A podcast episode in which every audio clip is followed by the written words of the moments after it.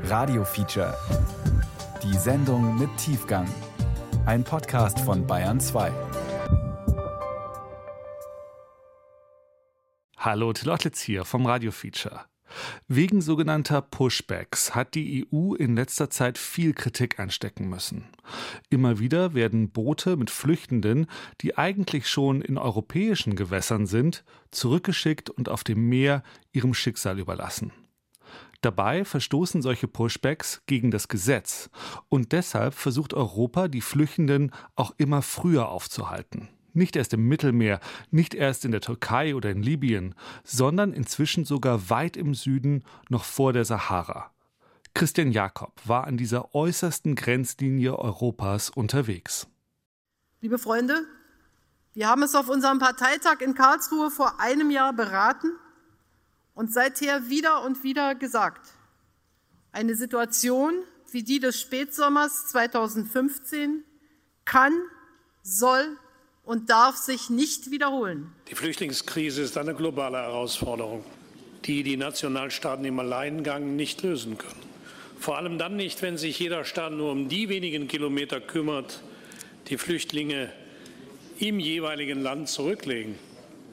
Dass heute europäische und afrikanische Regierungschefs hier in Valletta um einen Tisch versammelt sind, gibt uns die Chance, uns jedem einzelnen Schritt auf der langen Odyssee der Flüchtlinge anzunehmen und dadurch zu einer gemeinsamen und nachhaltigen Strategie im Umgang mit der Flüchtlingskrise zu kommen.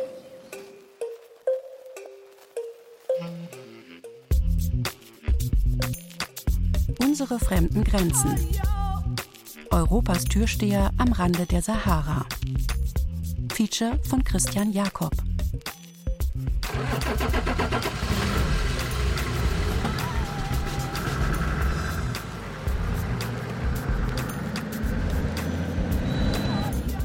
1,2 Milliarden Menschen leben heute in Afrika.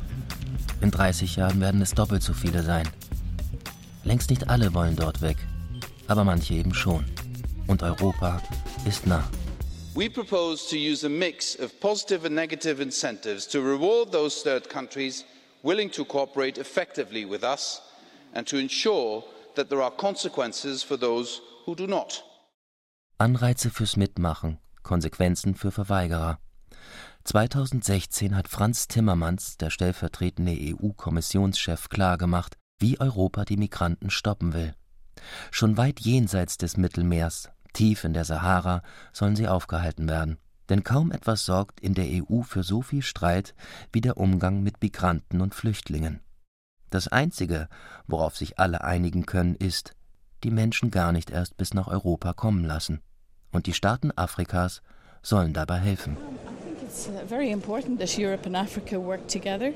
I'm very pleased that the Maltese government are supporting uh, this summit. It's really important. Uh, if we're to deal effectively with the migrant crisis and save lives, we do need to be working very closely together. Es ist sehr wichtig, dass Europa und Afrika zusammenarbeiten. Es ist wirklich wichtig, wenn wir die Migrationskrise bewältigen und Leben retten wollen. Wir müssen sehr eng zusammenarbeiten. So Francis Fitzgerald vor fünf Jahren. Fitzgerald war damals Justizministerin in Irland. Heute sitzt sie im Europäischen Parlament. Die EU hatte Afrika damals eine neue Partnerschaft vorgeschlagen. Sie lud die Staatschefs zu einem Gipfel auf die Mittelmeerinsel Malta ein und versprach ihnen Milliarden Euro Entwicklungshilfe. Für Studierende und Arbeitssuchende sollte es legale Wege nach Europa geben. Dafür sollten die Staaten Afrikas helfen, die Migration zu kontrollieren. Das Wichtigste dabei ist, auf die Herkunfts- und Transitländer zu schauen und über die eigentlichen Themen zu sprechen. Natürlich haben Europa und Afrika unterschiedliche Perspektiven, aber wir haben auch viele gemeinsame Interessen etwa in Bezug auf die Beseitigung der Armut, die Schaffung von neuen legalen Migrationsrouten, während gleichzeitig Menschenhändler verfolgt und kriminelle Banden bekämpft werden.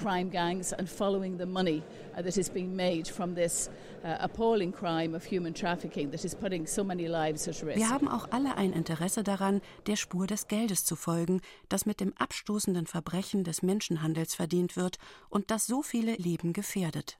Leben retten. Das sei der Grund für diese gemeinsame Politik, sagt die EU. Das Sterben aber ist seitdem weitergegangen. Es findet heute nur meist da statt, wo niemand zusieht. Legale Wege von Afrika nach Europa gibt es bis heute nur sehr wenige. Die meisten Migranten Afrikas bleiben auf dem Kontinent. Der bietet zwar immer mehr Menschen eine Perspektive, aber nicht allen. Denn die Arbeitsmärkte in Afrika wachsen pro Jahr um zwei, die Bevölkerung um etwa drei Prozent. In Europa hingegen werden Arbeitskräfte dringend gebraucht. Die Menschen, die in Westafrika aufbrechen, um in Europa ein besseres Leben zu suchen, kommen aus Ländern wie Togo oder Nigeria, einstigen europäischen Kolonien. Fast immer führt ihr Weg sie durch die Wüste von Niger und Libyen bis zum Mittelmeer. Entlang dieser Orte haben sie mir von ihrem Leben erzählt. Station 1, Chokode, Togo. Sokode, Togo. Sokode, Sokode. Ja, Sokode, Togo. Togo. Miawe zon, miawe zon lo. Miawe la zon li du lo. Miawe zon, miawe zon lo. Miawe la zon li du lo. Miawe zon, miawe zon lo. Togo. Einst eine Kolonie Deutschlands. Als der Erste Weltkrieg begann, wurden die Deutschen vertrieben. Heute sprechen die Menschen gut über sie. Die Erinnerung an ihre kolonialen Verbrechen ist verblasst. Die bösen Kolonialisten, das sind hier die Franzosen.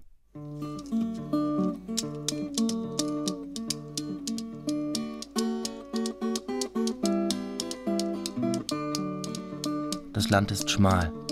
In einer Stunde kann man von Ost nach West fahren. Im Süden grenzt Togo an den Golf von Guinea. Dort ist der Strand gelb wie Senf. Das Wasser ist es auch, weil die Regierung Phosphatreste hineinleitet. Okay. So, yeah. Togo ist die älteste Diktatur Afrikas. Es gibt zwar Wahlen, doch gewinnt immer dieselbe Herrscherfamilie. Seit 1967 ist sie an der Macht. Erst Nyasingbe Ayadema, ein General und Freund von Franz Josef Strauß. Seit 2005 regiert sein Sohn vor Nyasingbe. Man darf demonstrieren und Oppositionsparteien gründen, aber nur solange man die Macht des Präsidenten nicht ernsthaft bedroht. Im März 2020 erklärt Fo Nyasingbe sich erneut zum Sieger einer Wahl. Bundespräsident Frank-Walter Steinmeier und Präsident Emmanuel Macron schicken Glückwünsche. Akpemyome Kojo, der Spitzenkandidat der Opposition, wurde direkt nach der Wahl verhaftet. Ihm wird vorgeworfen, die staatliche Sicherheit gestört zu haben. Seit Jahrzehnten flammen immer wieder Konflikte zwischen der Ethnie der Präsidentenfamilie Kabylie und dem Rest der Bevölkerung auf. Das war ein Krieg zwischen zwei Volken, Kotokoli und äh, eine andere Ethnie, Kabie. Und meine Ethnie, mein Volk war viel, viel getötet von Kabie. Kabie ist die Ethnie von der heutigen Regierung. Im fruchtbaren, feuchten Süden Togos sind die meisten Menschen Christen.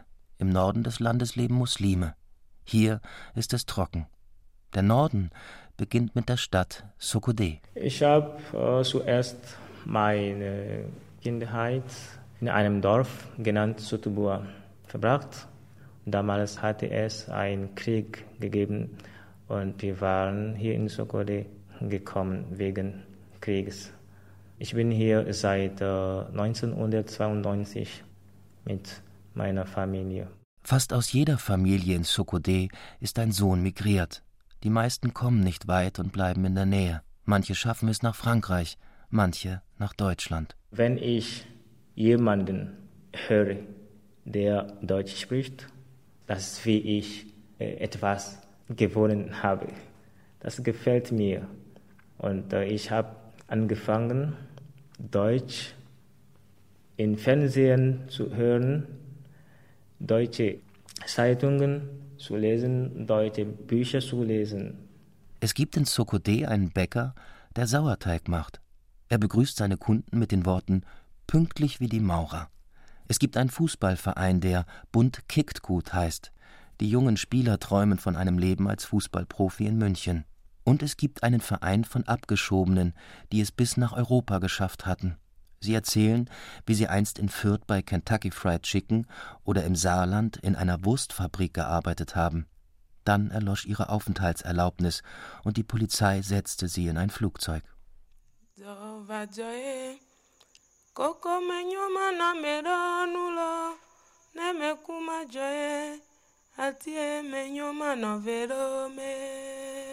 Es ist Februar 2020. Die Abgeschobenen stellen mir einen jungen Mann vor. Wie einst sie selbst will er von Sokodé aus nach Deutschland aufbrechen. Er ist klein und schmächtig. Sein Name ist Asmiyu Dibaraku.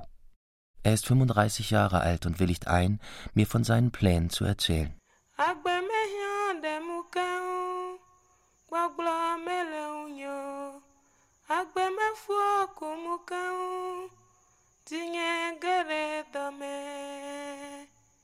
Als wir uns dazu im Saal eines kleinen Hotels treffen, trägt er ein weißes Hemd. Er ist sich nicht sicher, ob sein Deutsch gut genug für das Interview ist. Ja, ich dachte, dass ich äh, später Botschafter wird oder Dolmetscher. Also kurz zu sagen, ich hoffe, in einem deutschsprachigen Raum eines Tages zu arbeiten. In Togo gibt es im Gymnasium das Fach Lebende Sprachen. Eine davon ist Deutsch. Asmiyu hat es von der 11. bis zur 13. Klasse gelernt. Er zeigt sein Abiturzeugnis. In Deutsch bekam er 18 von 20 Punkten, sein bestes Fach. Ich brauchte Geld, um meinen Kompendien zu kaufen, die Unterlagen zu fotokopieren und so weiter. Aber da ich äh, kein Geld hatte damals, äh, deshalb habe ich äh, vier Jahre studiert, anstatt äh, vielleicht äh, drei Jahre. Von 2011 bis 2015 studierte er an der Universität in Togos Hauptstadt Lomé, machte dort einen Bachelor in Germanistik. Heute arbeitet er als Nachhilfelehrer für Deutsch. Sie sollen auch wissen, dass ich äh, nicht in, in einer öffentlichen Schule lehre, sondern in einer privaten Schule. Und in der privaten Schule sind die Belohnungen wenig. Und für diese 32 äh, Stunden bekomme ich nur 20 Euro. Das ist nicht viel. Wenn ich diese Belohnung äh, bekomme, gebe ich einen Teil an meine Mutter. Mit dem Rest kann ich äh, mich etwas leisten und meine, meine Miete bezahlen.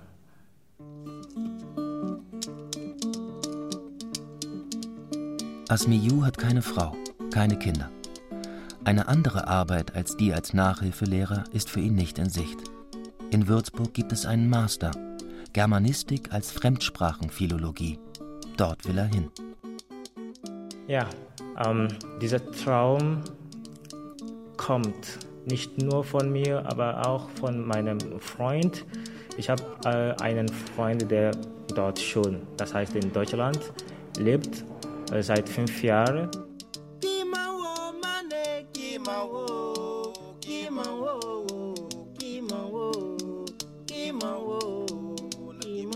Ich denke, dass mein Leben in Deutschland kann besser sein als hier. Alles ist äh, ganz, ganz, ganz anders. Ich weiß das, was äh, dieser Freund mir schon erzählt hat. Wenn du studierst, hast du keine Zeit. Nach den Studien geht er jobben und er muss noch lesen, er muss schlafen und äh, frühmorgen aufwecken und wieder an die Uni zu gehen. Das ist nicht leicht, aber so ist das Leben. Man muss immer, immer sehr schwer arbeiten, um seine Freiheit und sein Glück zu haben. Das ist, das ist so.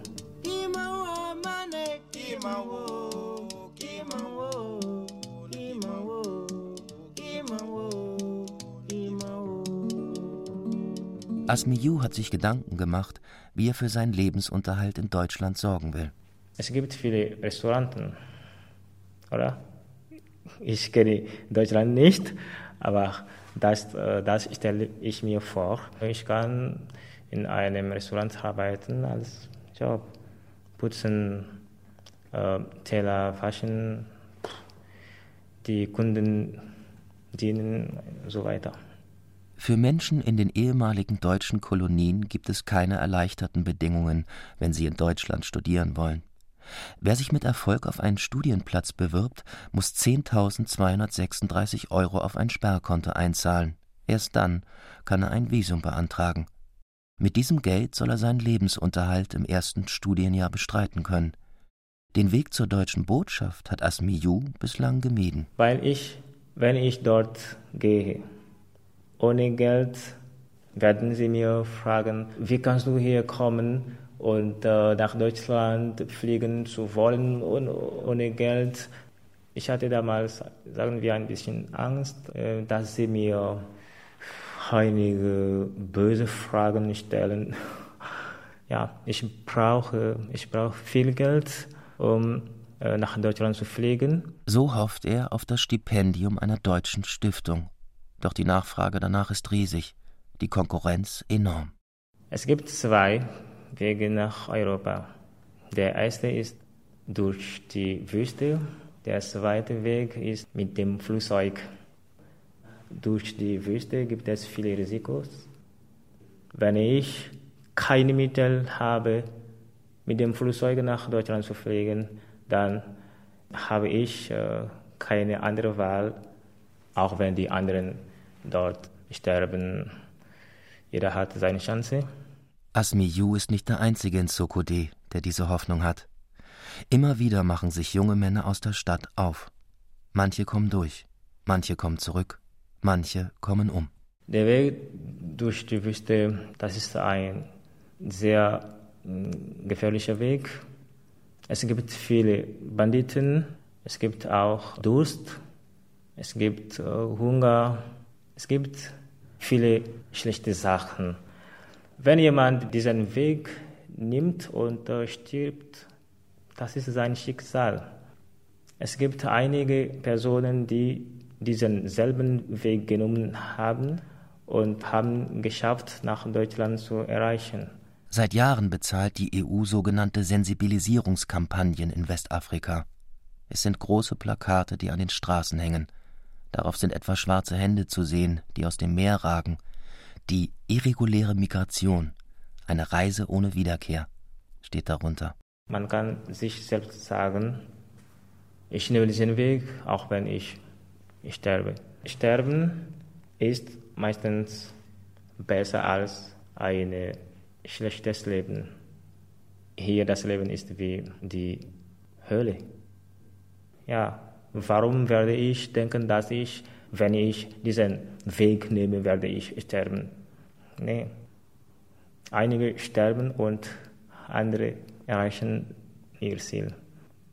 Von Januar 2018 bis November 2020 sind 2785 Menschen im Meer zwischen Libyen und Italien ertrunken. In der Wüste könnten es doppelt so viele Tote gewesen sein, schätzen die UN. Das wären insgesamt über 7000 Menschen. In derselben Zeit sind etwa 69.000 Flüchtlinge und Migranten in Malta und Italien angekommen. Eine unbekannte Zahl bleibt auf dem Weg stecken, meist in Libyen. Ich habe erfahren, dass in Libyen gibt es jeden Tag Mord und Totschlag, Misshandlungen von den Migranten. Und manchmal sehen wir das fern. Wir sehen, wie die Bürger von Libyen misshandeln unser Brüder. Das ist wie Sklaverei, ja, menschliche Sklaverei. Asmiyu glaubt, dass er allein eine halbe Million westafrikanische Franc bräuchte, um nur nach Libyen zu gelangen. Umgerechnet 900 Euro. Er hat das Geld nicht, sonst wäre er schon unterwegs. Wenn ich sofort Geld habe, bin ich bereit. Ich wähle diesen Weg nicht, weil er mir gefällt. Nee, aber ich wähle diesen Weg, weil ich keine andere Wahl habe. Aber wenn ich den anderen Weg, ich meine mit dem Flugzeug, wenn ich diese Chance habe, werde ich diesen Weg vergessen. Er weiß, dass auch seine Reise ohne Wiederkehr sein könnte. Versuchen will er es trotzdem.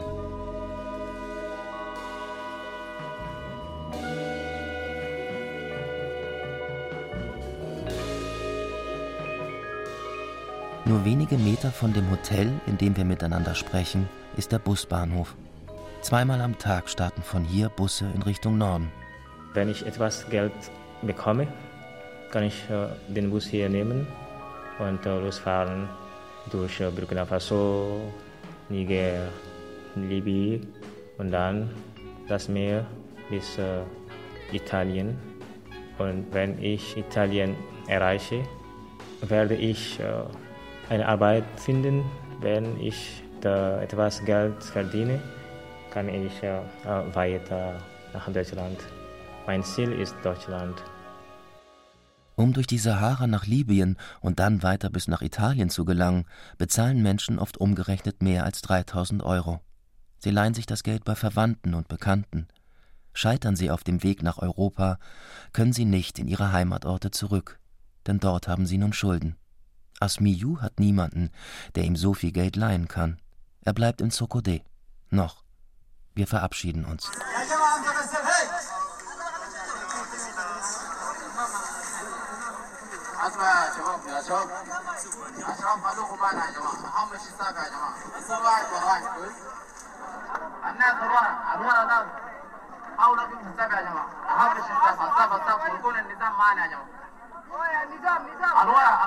Station 2. Niamey, Niger. Niamey, Niger. Niamey, Niger. Nous aussi, on est prêts. Ça roule.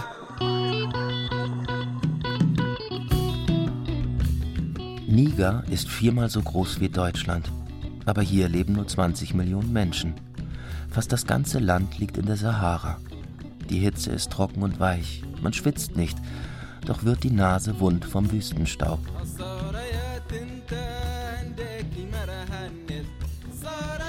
Das Land, das heute zu den ärmsten der Welt gehört, war schon immer ein Bindeglied zwischen West- und Nordafrika. Wer durch die Sahara nach Libyen will, muss hier entlang. 2016 sind 300.000 Menschen auf dem Weg nach Europa durch Niger gekommen. Auch Asmiyu Ibaraku muss hier durch, wenn er das Mittelmeer erreichen will. In der Hauptstadt Niamey leben etwa so viele Menschen wie in München. Fast alle Straßen sind Sandpisten. Der Verkehr ist ruhig. Der Sand dämpft die Geräusche, nimmt ihnen die Spitzen. Doch auf dem Markt von Niamey herrscht reges Treiben.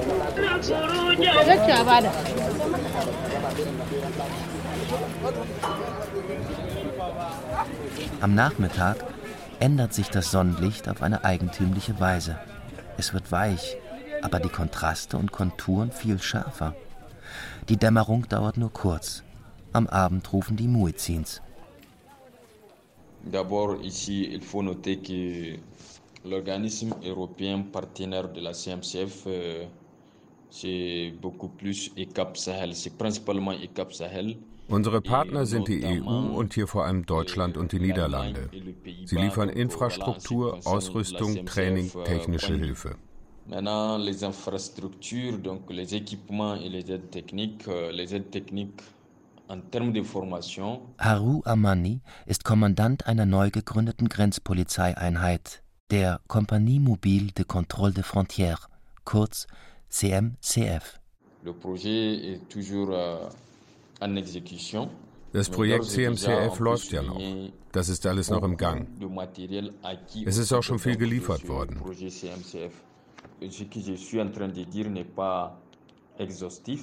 Ein modernes Gebäude für die Kompanie wird errichtet, mit moderner Küche, Kommunikationsausrüstung, aber auch mit viel persönlicher Ausrüstung. Schuhwerk, Rettungsausrüstung für Kampfeinsätze, Ambulanzen.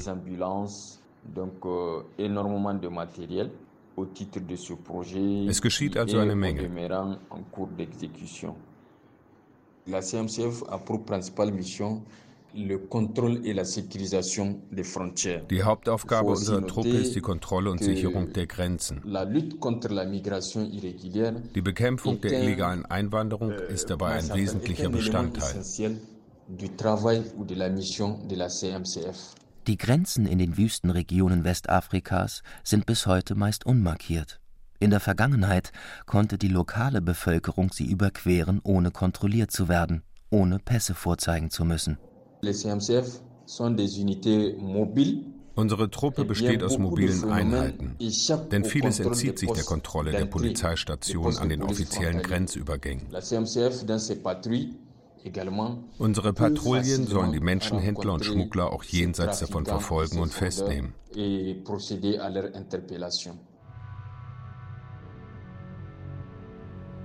Deutscher Bundestag, 22. Juni 2020. Unterrichtung durch die Bundesregierung. EU Capacity Building Mission in Niger. Ihr Auftrag besteht in Beratungs- und Ausbildungsmaßnahmen von Polizei, Nationalgarde und Gendarmerie im Kampf gegen Terrorismus und organisierte Kriminalität, beim Aufbau von Kapazitäten im Grenz- und Migrationsmanagement und bei der Bekämpfung der Schleusungskriminalität.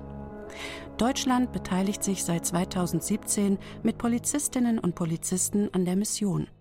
Für den Aufbau der Kompanie, die Haru Amani leitet, gaben Deutschland und die Niederlande etwa 10 Millionen Euro.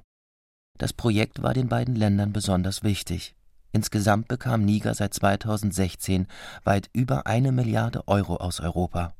Das ist viel mehr als die Entwicklungshilfe für vergleichbare Staaten. Die Regierung von Präsident Mahamadou Issoufou arbeitet eng mit der EU zusammen. Menschen zu fahren, die durch Niger Richtung Libyen wollen, wird jetzt bestraft. Dabei ist Niger Teil der westafrikanischen Staatengemeinschaft ECOWAS. Genau wie in der EU herrscht dort Freizügigkeit. Doch wer heute in Westafrika unterwegs ist, wird immer öfter an den Grenzen abgewiesen. Allein der Verdacht, nach Europa zu wollen, reicht aus, umkehren zu müssen. Les citoyens de la CDAO bénéficient de la libre circulation des biens et des personnes. Die Bürger der westafrikanischen Staatengemeinschaft profitieren vom freien Waren- und Personenverkehr.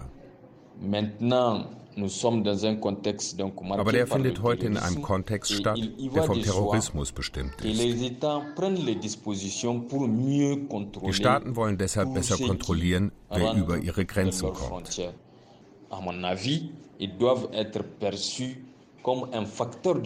Diese Kontrollen sind ein Beitrag, um die Bewegungsfreiheit auch in Zukunft zu garantieren.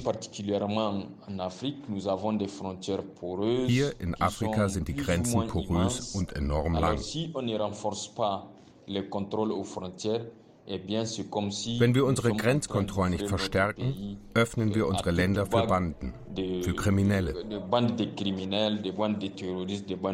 Donc évidemment, renforcer les contrôles aux frontières. Diese Grenzkontrollen schaden dem Prinzip der Freizügigkeit nicht.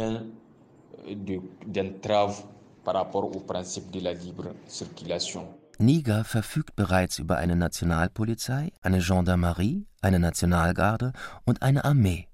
Sie alle sind auch mit dem Grenzschutz befasst und seit 2016 mit dem Kampf gegen Schlepper.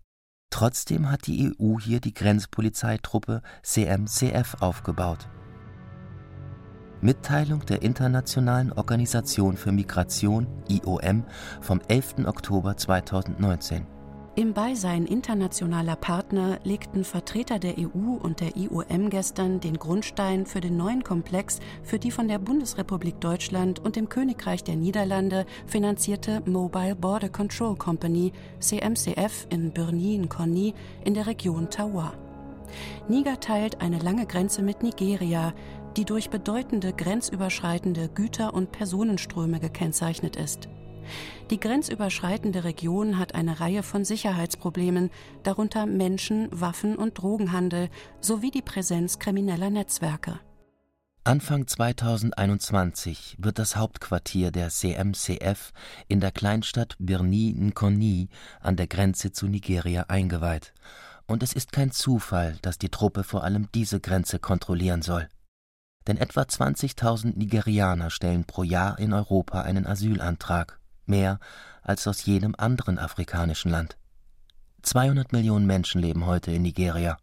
In 20 Jahren könnten es 400 Millionen sein und 2050 wäre Nigeria dann bevölkerungsmäßig das drittgrößte Land der Erde.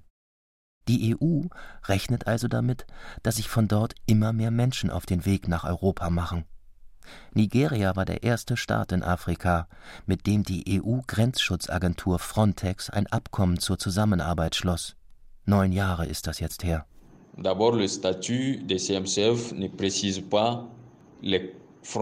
das Statut unserer Kompanie legt nicht fest, welche Grenzen wir kontrollieren.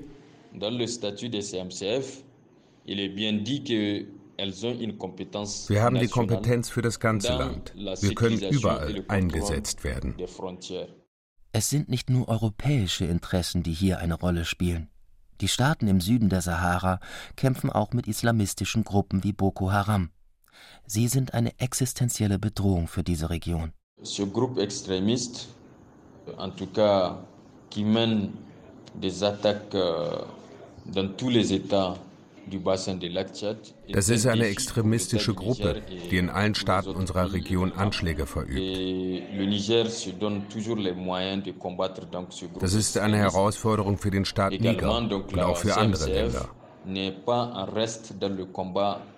Niger gibt sich viel Mühe, diese Gruppen zu bekämpfen. Genauso meine Kompanie.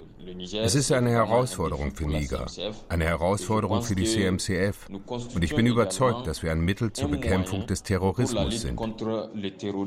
Seit 2019 wurden innerhalb Nigers mehr als 100.000 Menschen vertrieben.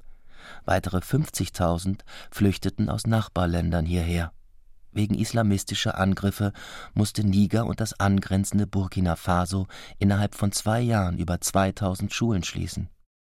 Um sich gegen all das zu wehren, sind diese Staaten auf die EU angewiesen. Die hilft, Militär und Polizei schlagkräftiger zu machen, die dann später gegen Islamisten und Schlepper kämpfen. So mischen sich regionale und europäische Interessen. Seit die EU 2016 begonnen hat, stärker gegen die Migration vorzugehen, kommen deutlich weniger Menschen aus Westafrika in Italien an. Nicht alle werden dabei von den Grenzpolizisten wie jenen aus der Einheit von Kommandant Amani gestoppt. Viele verunglücken auch in der Wüste. Mitteilung der Internationalen Organisation für Migration IOM vom 8. September 2020. Das Such- und Rettungsteam der IOM hat 83 Migranten in der Sahara gerettet. Der Einsatz fand in einem abgelegenen Teil der Wüste statt, wo die Temperaturen häufig 38 Grad übersteigen. Die Migranten befanden sich auf dem Weg nach Libyen, unter ihnen 42 Männer, überwiegend aus Niger, aber auch einige aus Togo, Mali und Ghana, sowie 41 nigerianische Frauen, darunter vierjährige Zwillingsmädchen. Die Gruppe hatte eine Woche zuvor in der Transitstadt Agadez vier Pickup-Trucks bestiegen. Die Fahrer fuhren auf abgelegenen Routen nach Libyen, um nicht entdeckt zu werden. Laut Zeugen hätten sie Militärfahrzeuge gesehen. Um keine Verhaftung zu riskieren, setzten die Schmuggler ihre Passagiere in der Wüste aus, nachdem sie ihnen zuvor ihre Habseligkeiten abgenommen hatten. So etwas kommt häufig vor. Que l'ONU se plaigne d'un drame humanitaire, c'est tout à fait dass die UNO diese humanitäre Tragödie beklagt, ist völlig legitim. Alors maintenant, euh, la question euh. Sprechen wir also über den Tod in der Sahara. Die UNO sagt, euh, das Sterben gehe auf einen Mangel an legalen Wegen zurück. Nein. La loi de 2015 sur le trafic illicite de migrants das 2015 verabschiedete Gesetz zur Schleusung von Migranten soll die Bewegungsfreiheit von Personen nicht einschränken.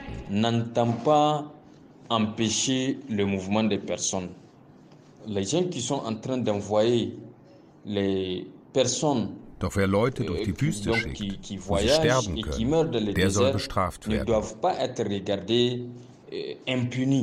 Voilà le sens de cette euh.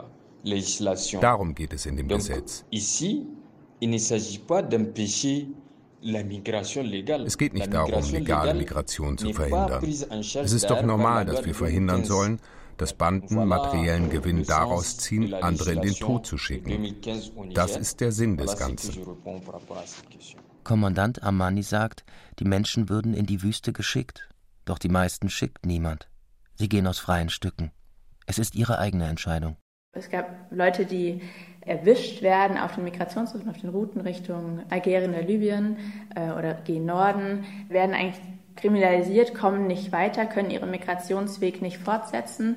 Und deswegen werden gerade immer weiter, immer mehr Routen genutzt, die eben nicht die normalen Straßen sind oder die normalen Wege, die vielleicht relativ sicher sein könnten, sondern eher auch Routen gewählt, die unsicher sind. Und dann kann es dazu kommen, dass Autos Pannen haben, dass ähm, Leute stecken bleiben, dass sie schlimmstenfalls dort verdursten, also einfach nicht weiterkommen und sich in der Wüste nicht orientieren können in der Sahara. Leonie Janze aus Deutschland ist eine Aktivistin des Alarmfonds Sahara. Seit zwei Jahren baut die Gruppe ein Notrufsystem auf für Menschen, die in der Wüste in Not geraten. Wir sind quasi ein Netzwerk aus verschiedenen Gruppen, die sich äh, dafür einsetzen, dass Migration nicht kriminalisiert werden soll, dass Migration möglich sein soll für alle, Bewegungsfreiheit einfach für alle Personen möglich sein sollte. Die Gruppe sucht dabei nach Menschen, die in den entlegenen Wüstenregionen Nigers leben. Also das sind gerade vor allem Männer, äh, Personen, die in Orten leben, die auf der Route, auf den Migrationsrouten Richtung Libyen und Algerien liegen. Also die Leute leben in diesen Orten, kennen sich also auch in der Gegend aus, verfügen zum Teil über ein Auto und können somit Menschen retten, die irgendwie einen Unfall hatten oder nicht weiterkommen. Diese Hilfe zu leisten, ist nicht ohne Risiko. Also die große Schwierigkeit, Lanceur der zu sein, ist eigentlich vor allem, dass man ganz schnell des Schmuggelns bezichtigt werden kann und irgendwie dann involviert ist, Menschen äh, bei der Migration weiterzuhelfen. Und das ist eben untersagt. Seit Jahren scheitert die EU daran, Migration von außen im Innern gemeinsam zu regeln. Stattdessen versucht sie, Migrationsbewegungen in ihre Richtung zu verhindern. Schon da, wo Menschen Richtung Schengen-Raum aufbrechen, soll das unterbunden werden.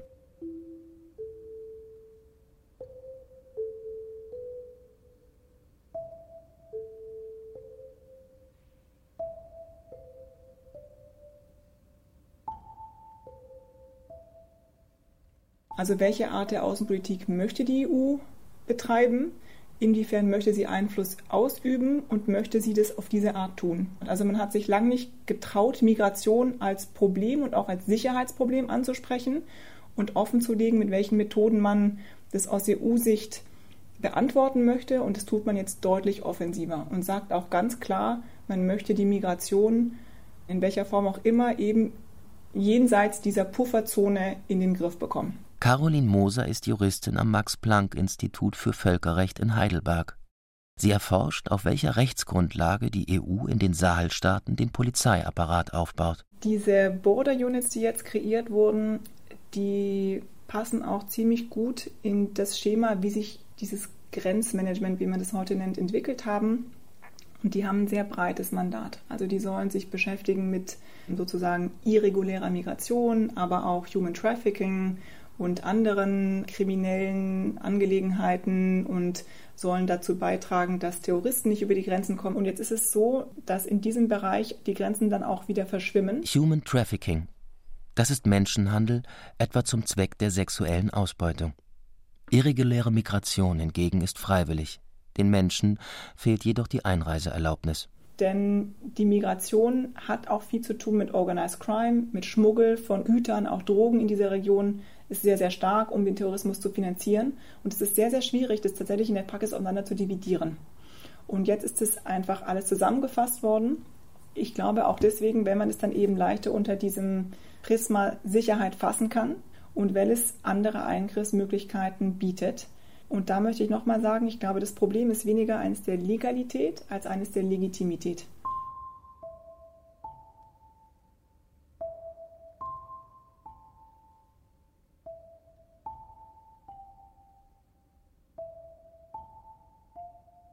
Diese Politik der Migrationskontrolle kostet Geld. Finanziert wird sie immer öfter aus Mitteln der Entwicklungszusammenarbeit. Direkter als früher wird sie heute aber an Bedingungen geknüpft, die Europas politische Prioritäten unterstützen.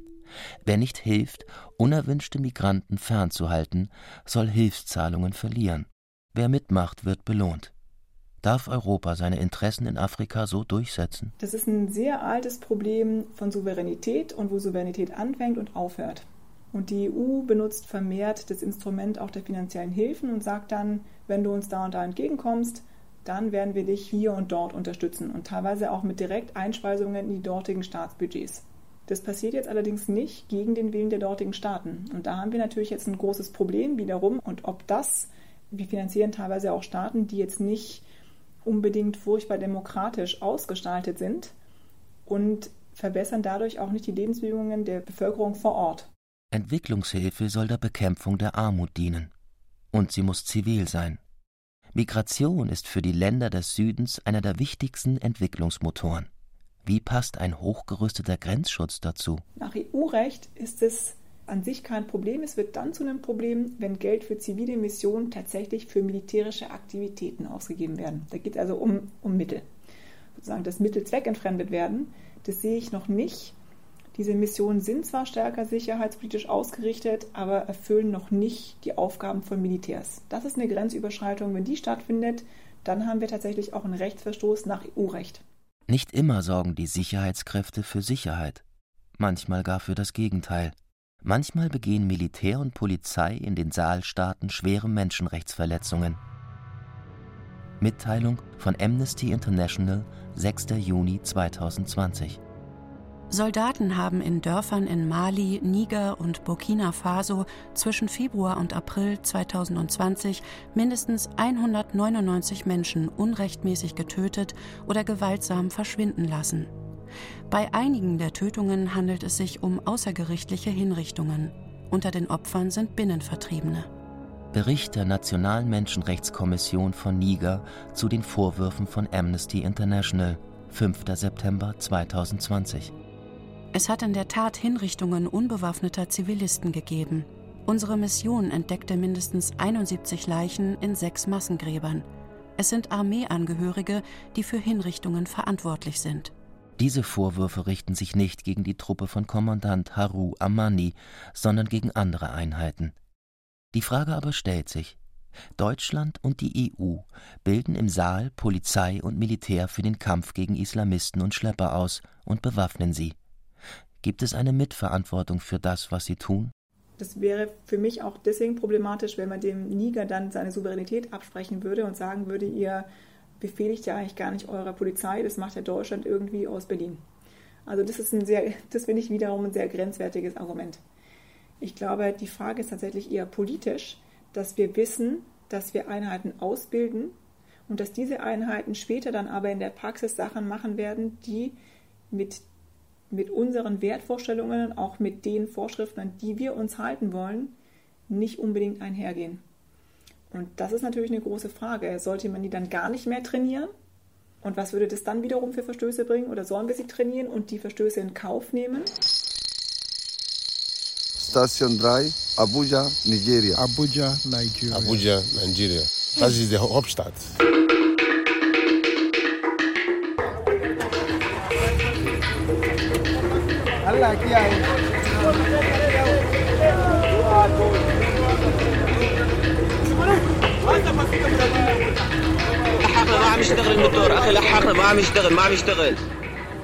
Abuja gibt es noch nicht lang. Ein japanischer Architekt hat die neue Hauptstadt Ende der 1970er Jahre für die Militärdiktatoren geplant. An Busse und Bahnen hat er nicht gedacht. Autobahnen durchkreuzen das Zentrum ebenso wie die Außenbezirke. Jetzt im Februar sind es hier 39 Grad. Dabei hat die heiße Jahreszeit noch gar nicht angefangen. Im Süden der Stadt reihen sich Schrottplätze aneinander. Dort haben Mechaniker ihre Werkstätten. Bei Kilometer 13 liegt das Honda Mechanic Village. Hier wohnt und arbeitet Cowan Prosper. Das ist ein Toyota Tundra. Der Besitzer hat ihn hergebracht, weil der Motor kaputt war. Wir haben uns den Motor angesehen und festgestellt, dass er nicht mehr zu reparieren ist. Wir haben dem Besitzer empfohlen, sich einen neuen zu besorgen. Den haben wir eingebaut. Die Einzelteile des alten Motors behalten wir. Damit können wir andere Autos reparieren oder wir verkaufen die Teile weiter. Nigeria ist eine einstige britische Kolonie. Aber auch nach der Unabhängigkeit sind es europäische Konzerne, die die Ressourcen des Landes ausbeuten. In den 1990er Jahren stellte sich der Schriftsteller Ken Saro-Wiwa an die Spitze der Umweltbewegung. Er wollte nicht hinnehmen, dass europäische Ölfirmen ganze Landstriche im Süden Nigerias zerstören. 1995 wurde er trotz internationaler Proteste gehängt. Befohlen hatte dies der Diktator Sani Abacha. Der stahl Milliarden und versteckte sie in Europa. If you are not from affluent home, if you are not from a rich home, wenn du nicht aus einer wohlhabenden, reichen Familie stammst, gibt keiner dir eine Arbeit. Die Politiker und die Geschäftsleute schieben sich die guten Jobs untereinander zu. Hier in Abuja, wo die meisten von uns in Slums leben, wohnen sie in großen Häusern.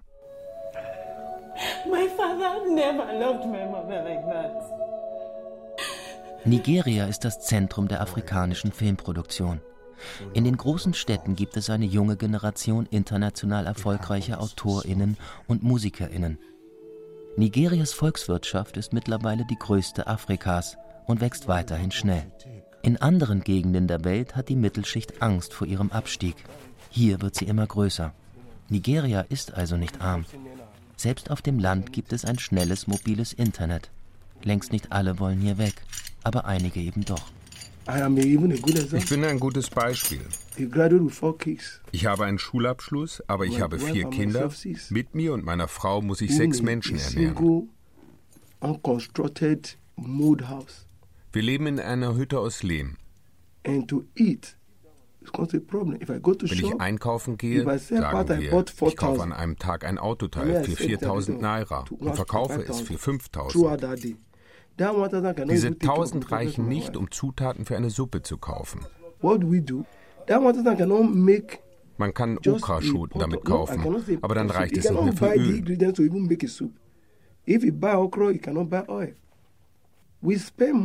Wir geben Geld fürs Essen aus, nicht für Kleidung. Wenn es überhaupt für Essen reicht, danke ich Gott.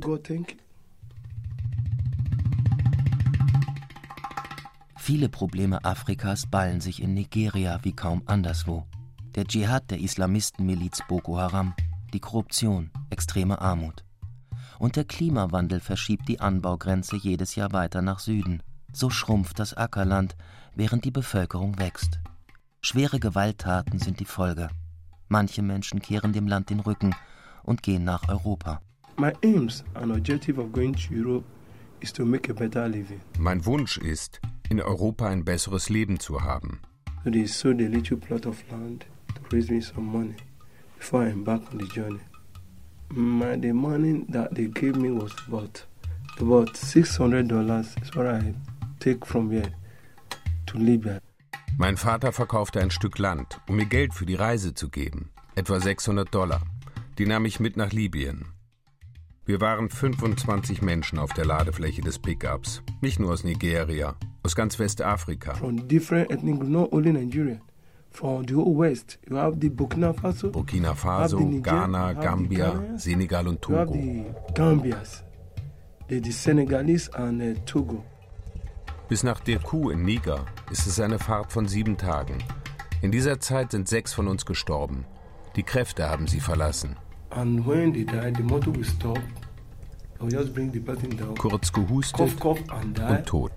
the.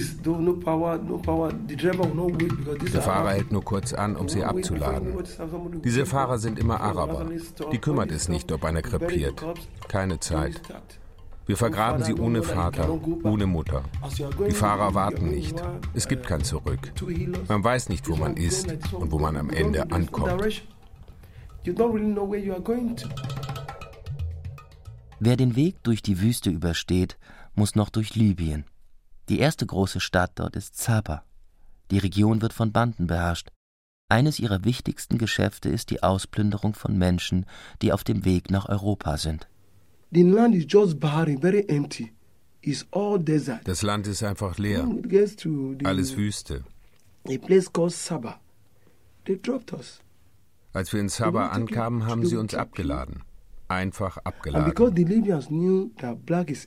Die Libyer wussten, dass Schwarze in ihr Land gekommen sind.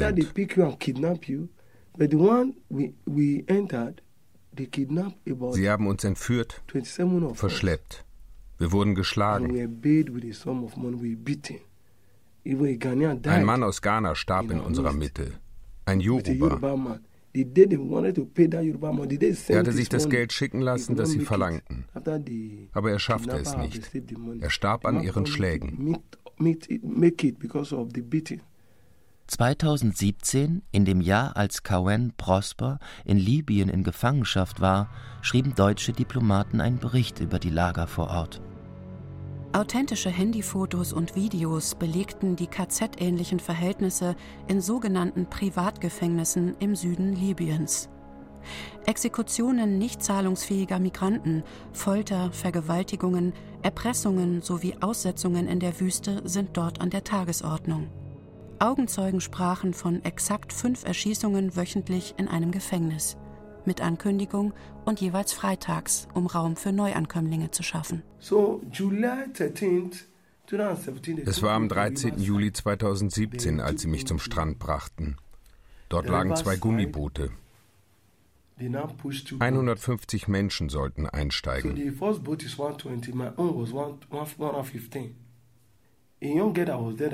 Eine schwangere Frau war dabei.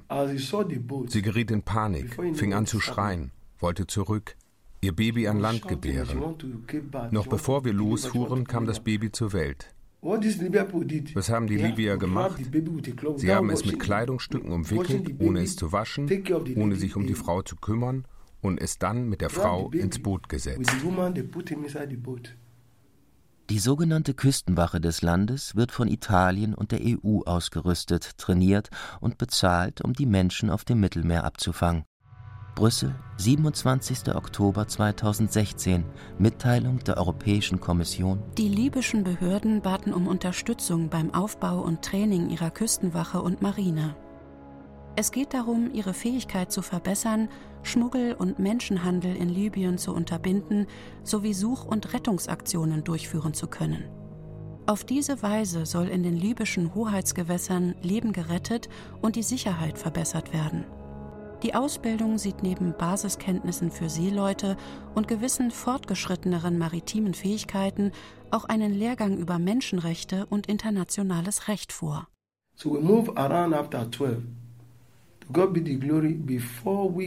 fuhren nach Mitternacht los und haben gehofft, dass Gott mit uns ist. Nach einer Weile fiel unser Motor aus. Die Frauen fingen an zu weinen. Alle fingen an zu weinen. Wasser lief in das Boot. Wir haben es aus dem Boot geschöpft, aber der Motor sprang nicht mehr an. Es ging nicht mehr weiter. Stundenlang trieben wir so. Dann kam ein Küstenwachboot. Wir dachten, es seien Italiener, aber es waren Libyer.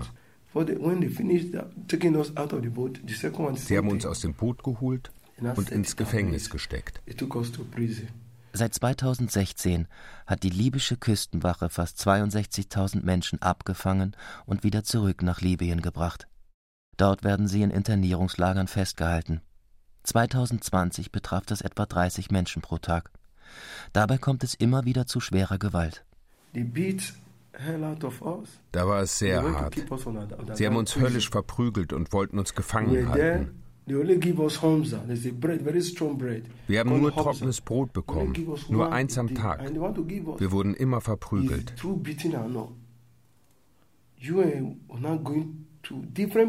Als die UN-Mitarbeiter kamen, haben sie uns vor ihnen versteckt. Irgendwann haben die UN uns dann doch herausgeholt. Ich wurde nach Nigeria geflogen. Das war am 29. Dezember 2017. Wer auf dem Meer abgefangen und ins Lager gebracht wird, dem bietet die Internationale Organisation für Migration an, sie aus der Internierung herauszuholen und in ihr Herkunftsland zurückzufliegen. Das Geld für diese sogenannte geförderte Rückkehr kommt von der EU. Wer zustimmt, bekommt dafür 1500 Euro. Für einen Neustart reicht das nicht. Die Afrikanische Union hat eine Vision von der Zukunft des Kontinents. Alle Afrikanerinnen und Afrikaner sollen innerhalb des Kontinents visumfrei reisen und arbeiten können. Ihren afrikanischen Reisepass hat sie letztes Jahr vorgestellt. Europäische und afrikanische Interessen fallen hier auseinander. Der Wunsch nach mehr Grenzkontrollen ist mit dem Wunsch nach innerafrikanischer Freizügigkeit unvereinbar. Die Afrikanische Union ist deshalb gegen die Grenzschutzbemühungen der EU. Wenn man sich die Geschichte der Migration anschaut, dann ist sie meistens dadurch motiviert, dass die Menschen ein besseres Leben suchen. Mal fliehen sie vor Naturkatastrophen, mal vor sozialen Katastrophen, mal vor Kriegen. In den meisten Fällen sind es schlechte Lebensbedingungen. Die Migration, die wir heute erleben, ist ja keine Ausnahme.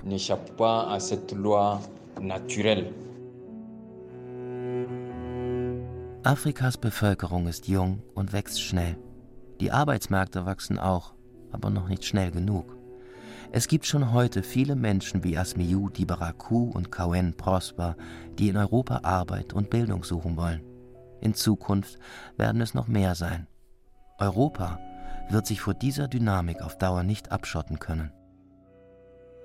Und äh, aus europäischer Sicht ist es unehrlich, weil wir ein Kontinent von Migration sind. Also wir sind alle nicht, unsere Familien leben nicht alle seit Jahrhunderten da, wo wir heute leben. Es ist ein, wirklich ein Kontinent der Migration, natürlich der innereuropäischen Migration, auch mit Einflüssen von außerhalb. Und es wäre gut, es auch mal zu besprechen, wo wir eigentlich unsere Wurzeln haben und ob wir diese Wurzeln erweitern wollen oder nicht und wenn nicht, was es dann eigentlich auch bedeutet für Europa. Wenn man erstmal unterwegs ist, weiß man nicht, wo die Reise endet. Man kann nur raten, wohin sie einen bringen. Man weiß es nicht. Es ist eine gefährliche Reise. Wenn man einsteigt, gibt es kein Zurück mehr. Es gibt niemanden, der dich zurückbringt. Entweder fährst du mit oder du stirbst da, wo du bist.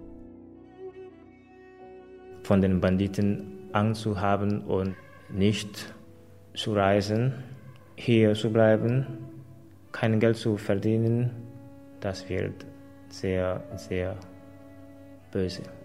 Wenn du arm geboren bist, bist du nicht verantwortlich für deine Armut. Aber wenn du arm stirbst, dann bist du verantwortlich. Du kannst arm geboren werden und reich werden. Es ist möglich. Und das will ich machen.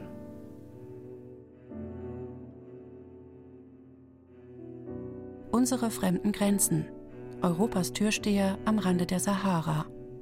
Feature von Christian Jakob. Es sprachen Ole Lagerpusch, Markus Gerdgen und Nina Ernst. Ton Peter Arwa und Erik Lehmann. Regieassistenz Susanne Schütz. Regie Heike Tauch. Redaktion Mareike Mage. Eine Produktion des Rundfunk Berlin-Brandenburg in Zusammenarbeit mit der Taz 2020. Das war das Radio-Feature. Wenn Sie keine Folge mehr verpassen wollen, dann abonnieren Sie doch den Podcast. Das geht am besten unter bayern2.de-podcast oder in der ARD-Audiothek-App auf Ihrem Smartphone. Suchen Sie einfach nach Radio-Feature. Bis nächste Woche. Ihr Till Ottlitz.